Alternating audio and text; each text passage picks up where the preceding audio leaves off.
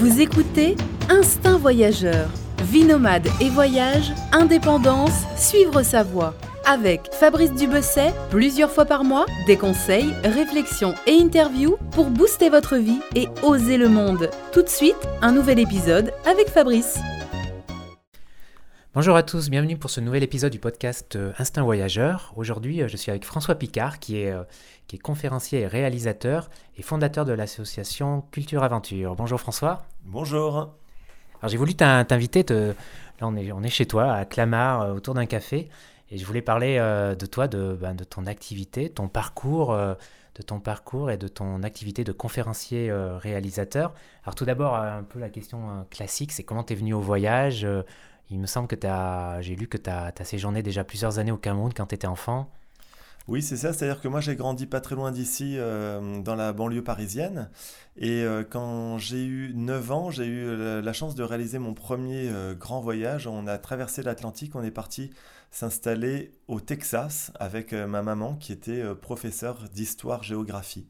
Donc ça a été un changement incroyable pour moi et puis pour elle également. Et après, on s'est pas arrêté là, puisque euh, après ces deux années au Texas, on est parti au Cameroun, où j'ai vécu pendant six ans.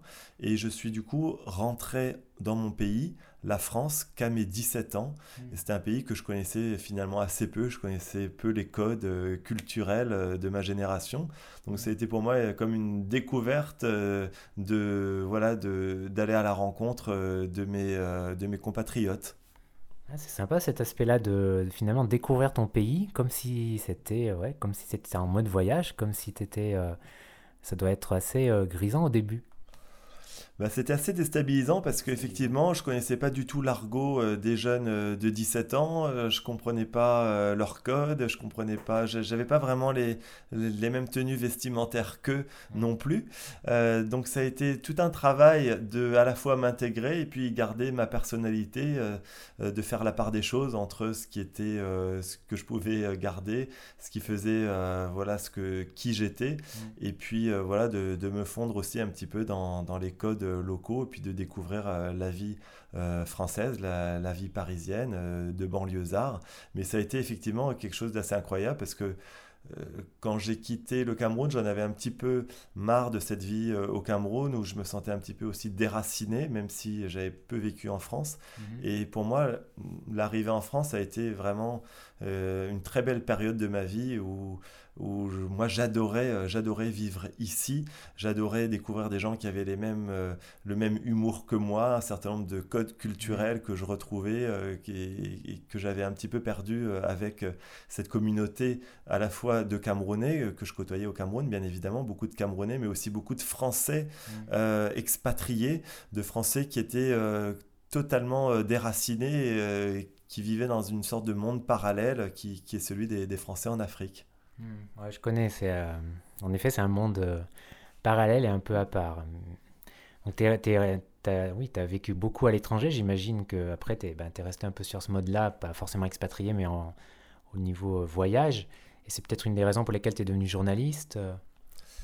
Oui, c'est vrai qu'après, moi, j'ai jamais, je me suis jamais expatrié, j'ai jamais requitté la France dans le long terme, mais je pense que ça, c'est dû certainement à mon déracinement, c'est-à-dire qu'à un âge où beaucoup de jeunes rêvaient d'aller partir vivre à l'étranger. Mmh. Moi, j'étais tellement heureux d'être en France, d'être avec les miens, que j'avais pas envie de quitter la France, mais j'avais quand même envie de découvrir le monde.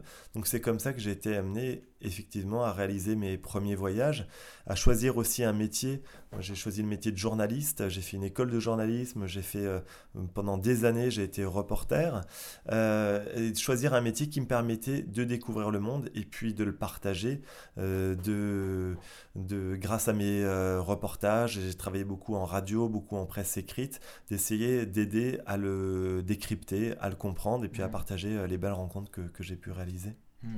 Et tu étais là aussi où, où des pages d'histoire se sont écrites, comme en Irak, euh, c'est ça, hein, pendant la, la chute, euh, à l'époque de la chute de Saddam Hussein. Raconte-nous un peu, un peu ce, moment-là, pas forcément ce moment-là, mais cette expérience-là en tant que journaliste. Là, c'est vrai que ce que j'ai vécu en Irak, c'est une grande chance, je pense. Ça a été vraiment passionnant pour moi. J'étais en Irak euh, sous le régime de Saddam Hussein, au moment où le pays était en train de vivre un embargo mmh. qui touchait surtout la population civile. Et je faisais partie d'une association qui s'appelait euh, Étudiants contre l'embargo, qui brassait des soutiens aussi bien de gauche que de droite et qui dénonçait cet embargo. Et on était parmi les premiers vraiment à avoir ce discours, à expliquer que l'embargo, il ne gênait absolument pas le régime en place de Saddam Hussein et tous les pontes du régime qui s'enrichissaient dessus euh, grâce au marché noir en contournant les règles, etc. Mais qu'il impactait directement la population civile. Et donc je suis parti, c'était en 2000, euh, à la rencontre des étudiants euh, de Bagdad euh, et pour constater euh, euh, les conditions effroyables dans lesquelles ils vivaient au quotidien, dans laquelle, les, conditions très difficiles dans lesquelles ils essayaient d'étudier avec un embargo qui touchait aussi bien le matériel des étudiants en médecine que les livres. Ils avaient un mal fou à se procurer des livres, ça, ça passait par des systèmes de photocopieuses, etc. C'était une lutte de tous les instants. Et ce qu'on dénonçait, c'est qu'on allait vraiment sacrifier une génération d'Irakiens à cause de cet embargo sans affaiblir le régime. Et c'est exactement ce qui s'est passé, c'est-à-dire qu'il y a eu une génération mm. qui s'est sacrifiée. Et euh, nous, on avait vraiment constaté ça, qu'il y avait un, repliement euh, des Irakiens sur eux-mêmes, sur leur religion, euh, sur, sur, voilà, sur des valeurs qu'auraient pu que l'éducation, que euh, les études supérieures auraient peut-être pu éviter, un repliement sur soi qu'ils auraient pu éviter. Et je pense que si l'Irak a sombré dans les années qui viennent, je pense qu'on doit trouver ses racines dès cet embargo euh, américain. tu parles un peu de l'islamisme aussi, enfin de, du, euh, du, mouvement, des mouvements djihadistes finalement, non? Enfin, il y a un peu de les germes là-dedans aussi, sans doute. Je pense qu'il y a des germes là-dedans. Après, on peut pas, euh, malheureusement, c'est le monde où heureusement les choses ne sont pas aussi simples. On peut pas dire voilà, c'est à cause de ça qu'on est arrivé à ça. Mais c'est vrai que c'était un régime où euh, on pouvait étudier gratuitement, où la fac était gratuite. On était dans un état laïque et cet embargo a privé vraiment toute une génération d'études supérieures euh, parce que les frais, enfin le coût de la scolarité a sensiblement augmenté et a fait que bah, il y a beaucoup de femmes notamment qui du mmh. coup bah, ont dû rester euh, chez elles, ont dû se marier euh, et, ça a vraiment privé toute une génération d'éducation. Effectivement, quand on manque d'éducation, bah, mmh. on, dérive plus facilement vers les extrémismes mmh. religieux. Et tu étais sur place euh, lors de la guerre? Non, moi je suis, moi j'ai j'ai été en Irak entre la guerre, la première, la première guerre du Golfe et la seconde guerre. J'étais vraiment entre les deux. D'accord.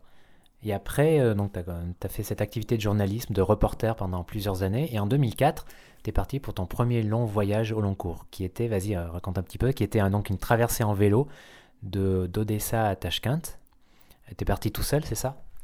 Oui, je suis parti seul. J'ai été rejoint par des copains euh, sur la route. À cette époque-là, j'étais journaliste, donc je faisais euh, beaucoup de reportages en France. Je travaillais pour la presse économique, pour la presse féminine, et puis je faisais aussi beaucoup de reportages à l'étranger. Je suis parti au Kosovo, euh, en Grèce, en Turquie, euh, en Géorgie, enfin dans, un tas de pays pour mon métier de journaliste. Et finalement, je revenais avec plein de reportages, radio, presse écrite, et j'avais malgré tout une certaine frustration parce que je trouvais que je parlais pas assez bah, des gens finalement qu'on côtoie au quotidien. Euh, c'est vrai que euh, les gens dont on ne parle jamais finalement dans les médias. Et j'ai voulu faire ce voyage un petit peu initiatique finalement, à vélo, euh, qui m'a amené à traverser l'Ukraine, la Crimée, la Russie, la Kalmoukie en, région, en Russie, la seule région bouddhiste d'Europe, puis le Kazakhstan, l'Ouzbékistan. Et j'ai trouvé que c'était des régions absolument passionnantes. Et ça m'a permis en tous les cas de réaliser mes premières armes en tant que réalisateur pour faire euh, mon premier film euh, qui s'appelait Odessa Tashkent, euh, un vélo et des hommes, où j'essayais de mettre en avant la diversité culturelle de ces pays et puis de filmer les rencontres que je faisais parce que je trouve mmh. que quand on revient de voyage, ce qui est le plus dur à partager, et pourtant ce qui nous marque le plus, ce sont mm. nos rencontres. Mm. Et moi, je voulais vraiment que le film, ça serve à ça, à ce que les gens comprennent ce que les émotions que j'avais pu vivre pendant mon voyage. Mm. Ouais, et puis tu me disais que tu étais un fan de voyage en vélo, tu en as fait plusieurs. C'est enfin, pourtant un mode de transport vraiment, euh, enfin, que tu aimes beaucoup. Ben, je me suis aperçu que le vélo, c'était un moyen formidable, effectivement, euh, d'avancer lentement. Là, mon idée euh, de base, c'était de passer de l'Europe à l'Asie lentement, au rythme mécanique euh, du vélo, et de voir lentement les évolutions, de comprendre comment passait d'un état, d'un continent à l'autre. Et c'est vrai que c'est un moyen formidable de s'arrêter dans des endroits où on ne se serait pas arrêté si on avait une voiture, et puis surtout de s'ouvrir à l'imprévu. Alors souvent, souvent, il se passe pas grand-chose, mais le plus important, c'est pas de savoir s'il se passe souvent quelque chose ou pas, c'est quand il se passe quelque chose, d'être disponible pour, euh, pour euh, s'emparer des événements et puis euh, de vivre quelque chose d'incroyable et puis d'avoir un partage avec, des, avec la population locale, mmh. avec les gens qui vivent là, et puis de créer des, des, émotions à partir de, de ces rencontres. Mmh. Et donc, eh, Qu'est-ce que tu as fait ensuite comme autre long voyage au long cours? Donc toujours en parallèle avec ton activité de journaliste. Alors après, je suis parti euh, traverser la Chine à vélo. Ça a été un voyage euh, absolument extraordinaire pour moi parce que je ne connaissais pas la Chine. J'y avais été simplement une fois dans le Xinjiang, à l'extrême ouest du pays. Bon, c'est grand comme euh, plusieurs fois la France, je crois. Euh, mais, euh, mais je connaissais pas bien la Chine des Han, on va dire, c'est-à-dire passer, euh, voilà, passer cette région du Xinjiang, arriver au, à Verturfan, etc. Et, et, ça a été une découverte incroyable de le faire à vélo, déjà pour ne serait-ce que prendre l'ampleur de l'immensité de ce pays et puis me retrouver projeté dans ces petites villes, parce qu'il y a de moins en moins de villages, ces petites villes chinoises, rencontrer cette classe moyenne émergente, euh, ces, euh, ces, couples avec euh, leurs enfants uniques, voir comment ils vivaient, rencontrer ces paysans, voir tout ce qui avait changé pour eux ces dernières années. Et puis c'était aussi un défi de taille parce que les Chinois ont une mentalité qui est très différente du reste de l'Asie et de l'Europe de l'Est, de ces régions que je connaissais bien. C'était plus difficile de faire des rencontres fallait que je mette à plat tout, mes, euh, toutes mes idées euh, préconçues sur euh, comment faire des rencontres facilement à vélo. Là, tout était remis à plat et pour moi, ça a été une découverte incroyable. Et ce film a eu beaucoup de succès aussi. ça j'en suis très fier parce qu'il a eu beaucoup de succès dans les festivals. Il a été ensuite projeté au Québec dans des écoles. Il a été projeté au Grand Palais à Paris. Et c'est vrai que j'ai été un petit peu dépassé aussi par le, par le succès de ce film, mais parce que j'étais porté par la Chine et son énergie incroyable. C'est une bonne surprise d'être dépassé euh, par euh, le succès euh, d'une création. C'est sympa, ça doit être une, sensation agréable. Oui, c'est ça, parce que finalement, on vit ces voyages de manière très intime, mais on a envie de les partager, non pas pour se mettre en avant, parce que moi, dans, dans mes films, c'est pas, je ne suis pas en train de raconter une performance sportive, mais j'essaie vraiment de parler de ces personnes qui m'ont marqué. Et euh, moi, ça me fait vraiment très plaisir quand je les présente euh, à des milliers de personnes. Et c'est ce qui est arrivé avec ce voyage euh, en Chine et mon film Caractère chinois et poussière rouge, où j'ai présenté mmh. ces personnes marquantes qui me font visiter ces, quartiers détruits ou qui me font visiter euh, des, villes en effervescence comme Shenzhen et qui m'expliquent comment eux euh, conçoivent ces changements. Euh, ça me fait plaisir voilà, de, les présenter à des Français, à des Belges, à des Québécois, enfin voilà que ça reste pas juste une expérience mmh. intime, mais au contraire de s'ouvrir sur le monde et de partager ses émotions. Mmh. Et ensuite, donc, tu as fait encore d'autres voyages, notamment là, tu es allé en 2009 sur la piste Ho Chi Minh avec ta femme. Et alors la Chi Minh, corrige-moi si je me trompe, c'est euh, donc une piste qui, euh, qui passait dans le sud, à l'est du Cambodge et qui permettait Cong, Viet Cong euh, d'acheminer des munitions du sud du Vietnam au nord du Vietnam, c'est ça? Non, c'était alors c'était la piste Ho Chi Minh, euh, c'est un réseau de chemins, de routes qui partait du nord Vietnam et qui allait vers le sud et qui permettait effectivement aux Viet Cong, donc aux soldats du nord, euh, d'acheminer vers le sud leurs vivres, leurs provisions, mm. leurs munitions. Euh, et cette piste a permis au Vietnam Nord eh bien, de, de renverser le régime du Vietnam Sud et d'unifier le Vietnam et puis surtout de battre l'armée française et puis surtout l'armée américaine. Et euh, c'était un combat qui était plutôt perdu d'avance pour ces soldats qui, euh, qui étaient dans des conditions euh, déplorables, qui étaient à pied, qui étaient sur des vélos sans pédales, qui étaient vraiment, voilà, qui, qui faisaient feu de, de tout bois face à cette armée surpuissante, l'armée américaine qui, qui faisait pas de détails dans, ces bombardements. Et malgré tout, la détermination de ces hommes a fait qu'ils ont réussi à vaincre cette armée.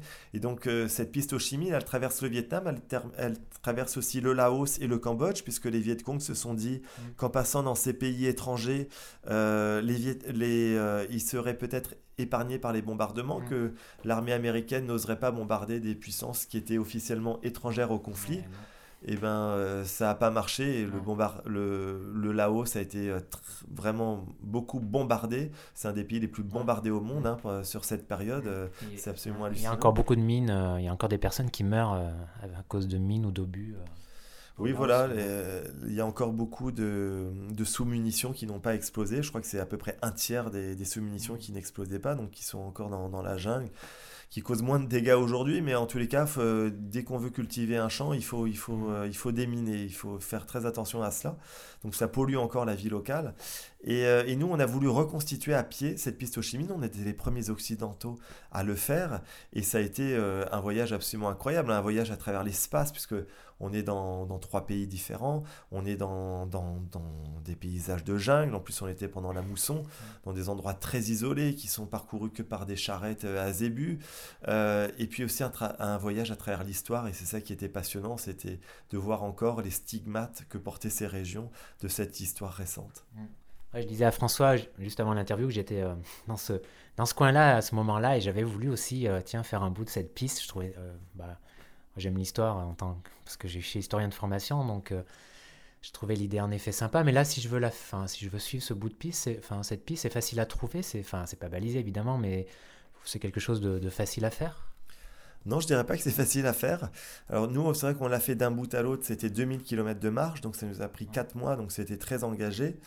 Euh, au Vietnam, euh, alors le Vietnam est maintenant très développé, donc même si dans le centre il y a encore des, aspects, euh, enfin des, des, tronçons de la piste qui sont encore sauvages, on est sur des régions qui sont très tendues puisque les relations avec le Cambodge sont compliquées. Le Laos, c'est quand même encore beaucoup la jungle, c'est très sauvage. Donc il y a quelques routes, il n'y en a pas 36. C'est des endroits très isolés. On peut y aller, c'est pas infaisable, euh, mais c'est difficile. Hmm. Très difficile, euh, surtout pendant la, saison des pluies. Pendant la saison sèche, un peu plus. À pied, en tous les cas, c'est très difficile. Hmm. Euh, en moyen de transport, en moto, à vélo, c'est impossible à faire pendant la mousson. C'est peut-être plus facile, enfin, c'est peut-être plus envisageable pendant la saison sèche. Hmm. Et puis, c'est un petit peu plus balisé au Laos, puisque c'est une république qui est toujours communiste. Donc, la piste au Chi est encore glorifiée, tandis qu'au Cambodge, il n'y a plus aucune elle n'est plus signalée nulle part puisque pour eux ça n'évoque que des mauvais souvenirs, elle n'est pas du tout glorifiée. D'accord. Non, une différence de traitement. Et, euh, alors c'était ton dernier long voyage? Voyage en cours? Non, après avec Cécile, euh, on est parti à travers le Brésil. Euh, on a repris le vélo cette fois-ci. On a voulu partir à la rencontre de projets écologiques porteur d'avenir. C'est-à-dire que on a voulu rencontrer dans chaque état du Brésil qu'on a traversé, on est parti de l'Amazonie, on a traversé tout l'arrière-pays, le Mato Grosso, euh, pour arriver jusqu'à Brasilia et Rio. Et dans chaque état, on a voulu rencontrer des, des personnes qui menaient des projets écologiques, puisqu'on estime que le Brésil est un pays très intéressant puisque c'est un très grand pays, c'est un pays qui a un fort potentiel, euh, qui a une population très pauvre, qui a besoin de développement, mais qui a aussi des réserves naturelles très fortes. Et on estime, on espère qu'il ne faut pas opposer le développement et l'écologie. Et donc on a voulu le démontrer en allant à la rencontre de ces personnes qui essayent euh, de, mettre en avant des outils qui permettent un développement mais qui respectent euh, l'environnement si riche du Brésil et sa biodiversité. Et donc, c'est dans ces années-là que tu as vraiment commencé à développer cette double activité de conférencier et de réalisateur. Donc maintenant, c'est ce que tu fais avec, avec ta, ta, femme. Vous travaillez souvent à deux, tu me disais.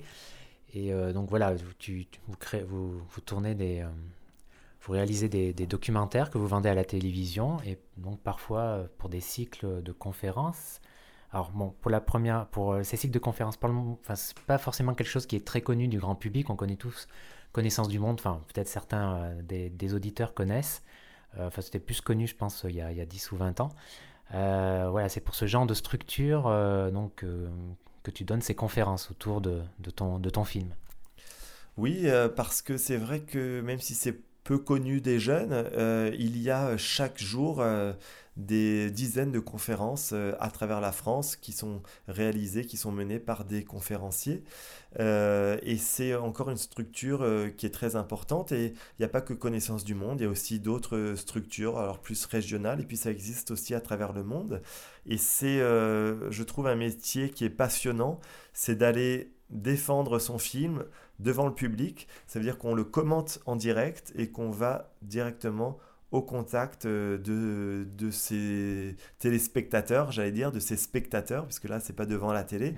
Donc, euh, c'est pas on monte un film de notre côté et puis euh, on se prend la tête pendant six mois à le monter, puis après, on n'en entend plus parler. Là, chaque jour, chaque conférence, on a la réaction du public en direct. Mmh. On a ces questions à la fin, souvent. et puis, on, sent comment réagit la salle mmh. pendant tout au long du film. Et encore une fois, on est sur scène. Donc, on, le, on, commente son film en direct, c'est comme une pièce de théâtre. Quoi. Euh, à chaque fois, il faut le revivre. c'est du live, il y a une interaction. Ouais, voilà, c'est plein de métiers qui se mêlent. Euh, il suffit pas d'être un bon réalisateur, de bien filmer. Il faut aussi savoir euh, tenir une salle voilà, de 400 personnes, de 1000 personnes, de 1500 personnes mm. quand on est dans d'autres pays. Et moi, je trouve ça génial parce que ces films, je les réalise pour qu'ils soient vus le plus largement possible et j'adore aller à la rencontre du public. Finalement, c'est ce que tu préfères par rapport au fait de vendre un film à la télévision. Voilà, tu vends ton film, euh, là, tu as, as, une plus-value, là, tu une valeur ajoutée. C'est l'interaction, le live. Je dirais pas que c'est ce que je préfère parce que ça voudrait dire que j'aime moins le reste. Moi, j'adore tout ça en fait. Euh, j'adore faire des conférences, j'adore être à la rencontre de ce public, mais j'adore aussi monter pour la télé. C'est une autre écriture. Euh, j'adore euh, monter tout, le volet de production d'un film. J'adore essayer d'aller convaincre les chaînes. J'adore l'écriture. J'adore le tournage. Moi, c'est vrai que peut-être ce que je préfère avant tout, c'est le tournage. Voilà. j'adore aussi toute la phase de montage parce que j'aime bien travailler avec des monteurs aussi extérieurs qui ont un regard extérieur. J'aime bien me prendre la tête avec eux. J'adore avoir leur retour, leurs mmh. commentaires. voilà, on n'est pas toujours d'accord. Euh, et c'est toujours très enrichissant. J'adore l'aspect musique. Donc non, moi j'aime euh, j'aime tout, mais euh, je pourrais pas faire que un aspect du métier parce que parce que voilà on, je me lasserais aussi mmh. et j'adore passer d'un sujet à l'autre. Et pareil j'adore passer d'un film à l'autre parce que quand on fait des conférences on va voir notre film des jours et des jours on va voir le même film on va le commenter. Donc au bout d'un moment au bout de deux mois quand on a vu son film tous les jours c'est vrai qu'on a pas la même euh, énergie qu'au début. Donc c'est bien de s'arrêter et puis de faire autre chose, travailler sur un autre film, travailler sur une autre écriture et puis après d'y retourner. Il euh, n'y a rien de mieux que d'y retourner. Euh, et donc tout ça se complète et c'est ça qui fait que la vie est sympa. Ben, ouais. Alors comment ça se passe au niveau plus concrètement? Bon, tu as un projet, tu as envie de faire ce, reportage-là, de voilà, tu te rends sur place, tu fais le tournage, tu montes le film ensuite au retour, ensuite tu proposes le film, ou du moins le premier rush, je sais pas, au cycle de conférences. Si c'est accepté, euh, quelques mois après, un an après, deux ans après, tu es, programmé pendant un an, deux ans, plusieurs années. Voilà, comment ça se passe à ce niveau-là? Alors, il n'y a pas vraiment de règle, mais c'est vrai que la seule règle, c'est que euh, tu n'as jamais de commande à l'avance. Mmh. Donc là, par exemple, on a passé euh, deux fois, trois fois, deux, trois mois au Texas pour faire un tournage. Donc on a mis beaucoup d'énergie dedans. Euh, au final, ça représente à peu près 9 euh, mois de tournage quand même. Et euh, on a terminé là le film ces derniers jours. On va le présenter, on va faire des, auditions pour présenter notre film. On ne sait pas si ça va aboutir ou pas, si ça va être pris ou pas. Donc peut-être qu'on aura passé 9 mois pour rien. Alors ces 9 mois, c'est du temps, c'est de l'argent, mmh. c'est beaucoup d'énergie. Et puis peut-être qu'au final, ça va, ça va rien donner du tout. Donc tout le risque, il est pour nous. Euh, mais, mais, le film, tu peux le revendre à la télé, non? C'est deux choses, enfin, c'est deux, deux, formats différents. Non, on peut pas vendre un film qu'on fait pour les conférences à la télé. C'est pas, c'est pas du tout la même écriture, c'est pas les, les mêmes modes narratifs. Il faut faire un montage dédié. Oui, absolument. C'est des... Pareil, on a, sur Encore, on a fait trois films pour la télévision. on a fait un quatrième film pour les conférences. Et ils sont très différents. En quoi, en quoi c'est différent euh, dans le... Ouais, en quoi c'est différent bah, par exemple, sur les films euh, qu'on présente en conférence, il y a moins d'interviews, par exemple. Nous, on n'apparaît pas du tout à l'écran. Mm. et puis voilà, les sujets sont très différents. Le film qu'on va faire, qui est consacré au Texas, ça va être une découverte culturelle, une découverte touristique, géographique de l'État. Bon, ça, tel quel, ça se vend pas à la télé. Il n'y a pas ce genre de film. À chaque fois, il faut trouver un angle documentaire. on a vendu un autre film sur le Texas, sur la communauté hispanique, par exemple, pour France Télévisions, où on est allé à la rencontre de cinq personnalités hispaniques du Texas qui ont eu un succès dans leur domaine, un succès euh, hors du commun. Donc ça, voilà, c'est vraiment un angle documentaire. Mais ça, pareil, c'est le portrait croisé de cinq personnes. On va pas proposer ça en conférence, ça marcherait pas. Euh, on serait pas pris et puis ça, c'est pas, voilà, c'est pas du tout la même euh, énergie, la même écriture que, que télé. D'accord, mais à chaque fois que tu pars sur un nouveau projet, un nouveau documentaire, tu essayes donc ben, de, de, rentabiliser le truc en, en en, t'imaginant que tu vas proposer ça au cycle de conférence et à la télé. donc, c'est ce que tu fais, j'imagine. Voilà, on essaye et c'est toute la difficulté et c'est ça qui rend euh, notre métier très difficile aussi, et puis on n'y arrive pas toujours, hein. c'est que quand on tourne, on tourne à la fois pour ces deux formats. Et puis euh, des fois on est sûr d'avoir l'un mais pas l'autre, et puis des fois c'est le contraire, et puis souvent on est sûr d'avoir ni l'un ni l'autre, euh, mais on y va quand même. Et bon, jusque-là ça, ça, a très bien marché pour nous, on est très content. Mais oui, ça demande beaucoup de gymnastique intellectuelle et ça, ça demande beaucoup de se projeter dans, dans les futurs montages. Mmh. Donc on est là, bon, est-ce qu'on tourne ça? Oui, non, pour, pour la télé, c'est pas forcément intéressant, mais qui sait, peut-être ça peut servir euh, pour euh, si on fait un film pour les conférences. Hmm. Donc euh, on y va, et puis du coup, on se retrouve avec beaucoup de rush à gérer aussi. Et puis tout ça, voilà, c'est aussi de la, de la gestion d'espace, de disque dur, de technique, de hmm. machin. Enfin, il y a beaucoup d'aspects effectivement qui entrent en jeu. Et quand tu pars ou quand vous partez à deux, vous partez que tous les deux sur place, vous tournez, vous partez avec votre matériel, et ensuite tu, au retour vous faites le montage. Vous travaillez que, voilà. Oui. Pas une équipe. Non, on n'a pas d'équipe euh, avec nous. Jusque-là, on n'a jamais travaillé avec euh, une équipe, mais euh, on n'exclut pas euh, à terme, hein, euh, d'ailleurs, de, d'embaucher quelqu'un, quelques jours, pourquoi pas, pour faire des images avec nous, parce que c'est dur de tout faire, de faire à la fois les interviews, de s'occuper du son, de s'occuper du fond, de faire l'écriture, de préparer en amont. Enfin, il y a, y a, quand même beaucoup d'aspects. C'est vrai que on aimerait bien des fois pouvoir un petit peu se délester de la partie à proprement parler de tournage pour confier voilà l'outil vraiment technique à quelqu'un d'extérieur pour nous se concentrer un peu sur le reste. Et puis on part pas seul, maintenant on part avec nos enfants, puisqu'on a deux petites filles. Donc euh, oui, les derniers tournages qu'on a fait, on part avec nos enfants, on les scolarise dans l'endroit euh, où on va tourner. Et puis, euh, et puis nous, on, essaye de, de faire notre travail la journée. Et le prochain projet alors? Alors le prochain projet, ça va être euh, consacré à la Belgique, euh, où on va s'intéresser euh, à la culture, à la très riche culture belge, qui est un pays qui est au port de la France, mais qu'on ne connaît pas si bien que ça, qui est très compliqué, qui est un carrefour culturel, et je trouve ça passionnant de m'y plonger, et on a beaucoup de, rencontres en perspective, et ça va être génial. Hmm. Bah ouais, en ce moment, la Belgique, c'est bon, à la une pour de mauvaises raisons, mais en effet, c'est un carrefour culturel euh, depuis des siècles. Euh, j'aimerais voilà, qu'on termine cette interview euh, bah, par, par, par, par, Culture Aventure, qui est une association qui existe depuis longtemps déjà, je crois. Elle a été créée en 2009. En, pardon. Elle a été créée en 2003. Ah oui, donc ça commence, c'est pas mal déjà. Et donc tu t'occupes de, cette association. Alors quelle est, la genèse de cette association? Pourquoi tu l'as créée? Et quel est son objectif? Alors à la base, euh, Culture Aventure, c'était euh, une structure qui me permettait euh, d'organiser mon voyage Odessa-Tashkent, un vélo et des hommes. Ça servait tout simplement voilà, d'avoir une petite structure mmh. légale qui permettait de recevoir de l'argent, de payer certains frais. Et puis à mon retour, elle a évolué. C'est-à-dire que je me suis retrouvé avec un petit peu d'argent sur le compte de l'association et plutôt que de me le verser ou je ne savais pas très bien quoi en faire, je me suis dit tiens, je vais créer une bourse de voyage pour aider d'autres voyageurs à réaliser euh, leur propre projet. Moi, j'avais eu aucune bourse, donc j'étais un petit peu frustré. Je me suis dit, ah, c'est quand même dommage. Donc, je vais créer ma, ma bourse pour aider des projets comme le mien euh, qui, qui, euh, voilà, qui, qui ont un super potentiel et à les mettre en avant. Donc, c'est comme ça qu'a été euh, poursuivie l'activité euh, de culture aventure. Et puis petit à petit, l'association s'est développée. Maintenant, on a un portail euh, internet qui référence aussi d'autres sites internet de voyageurs. On fait beaucoup de distribution de DVD de réalisateurs indépendants. On essaie de proposer vraiment une boutique de, de films qu'on ne trouve pas ailleurs, qu'on ne trouve pas sur d'autres sites internet, qu'on ne trouve pas sur Amazon, qu'on ne trouve pas à la FNAC. C'est vraiment notre valeur ajoutée. Et puis on organise aussi la bourse de voyage AVI International euh, que nous avons créée en partenariat avec euh, AVI et euh, qui, récompense de 1000 euros chaque année trois personnes qui vont mener un voyage avec une dimension de solidarité internationale.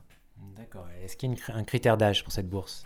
On est une des seule ou des rares bourses qui n'a pas de critère d'âge. Ça c'est bien parce que c'est pénible. Hein.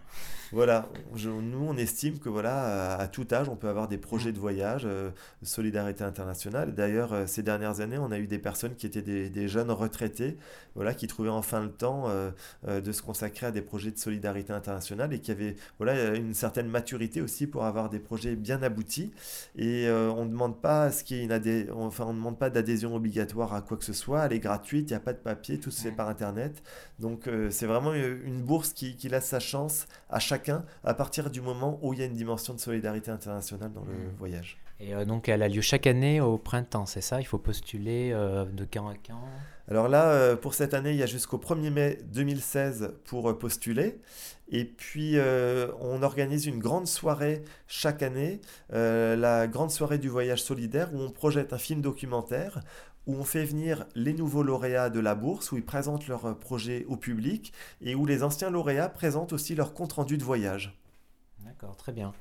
Donc euh, bah voilà, ça c'est, chouette, une bourse de voyage, euh, c'est toujours chouette, il y en a un peu moins, il y en avait plus avant je, trouve, il n'y en a pas tellement, et surtout sans critère d'âge, bah, c'est hyper rare, parce que voilà, la plupart des bourses s'arrêtent à 25, 30, ouais, même 35, allez, en poussant un peu.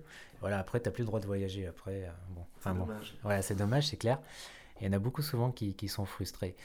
Euh, bah écoute, très bien, François. Je crois qu'on a fait le tour. Euh, on a fait le tour, on a fait le tour. Je voulais vous parler quand même d'un livre de photos que tu as fait, j'adore, qui s'appelle qui s'appelle Vélo, moto et autres extravagances sur les routes d'Asie. Et François, voilà, à travers ses voyages, il a fait un recueil de photos de tout ce qu'on peut trouver de plus extravagant sur la route, comme moyen de locomotion, voilà, ça va du. Bon, si vous êtes allé surtout en Asie, c'est surtout peut-être en Asie d'ailleurs, pas seulement en Asie, en, Afrique, en Asie surtout, je trouve qu'on retrouve ça, un peu moins en Amérique, en Amérique latine, de mon expérience. Et vous voyez tous sans doute, euh, vous avez tous croisé des, camions hyper chargés, des motos, enfin voilà, chargés. Euh, on se demande comment ça arrive à rouler encore. Donc c'est vraiment, euh, vraiment super ce, livre. Je mettrai le lien dans l'article. Comme, les autres, je mettrai aussi les autres liens dont, on a parlé, dont, notamment, j'ai un peu de mal là, dont notamment euh, ton association Culture Aventure. Euh, voilà François, bah, écoute, bonne, bonne continuation dans tes projets. Merci d'avoir pris le temps de, de, répondre et merci pour le café. Et puis bah voilà, tout le meilleur pour la suite. Ciao. Bah, merci de, de, ton invitation. Euh, merci de parler de, de, Culture Aventure. Voilà, à bientôt. Ciao. À bientôt. Au revoir. Merci d'avoir suivi ce nouvel épisode du podcast Instinct Voyageur. quant à nous, on se retrouve dans deux semaines, comme d'habitude. D'ici là, n'hésitez pas à liker, partager l'article et à laisser un avis sur iTunes. Et voilà, je vous souhaite une, très bonne journée. Ciao, ciao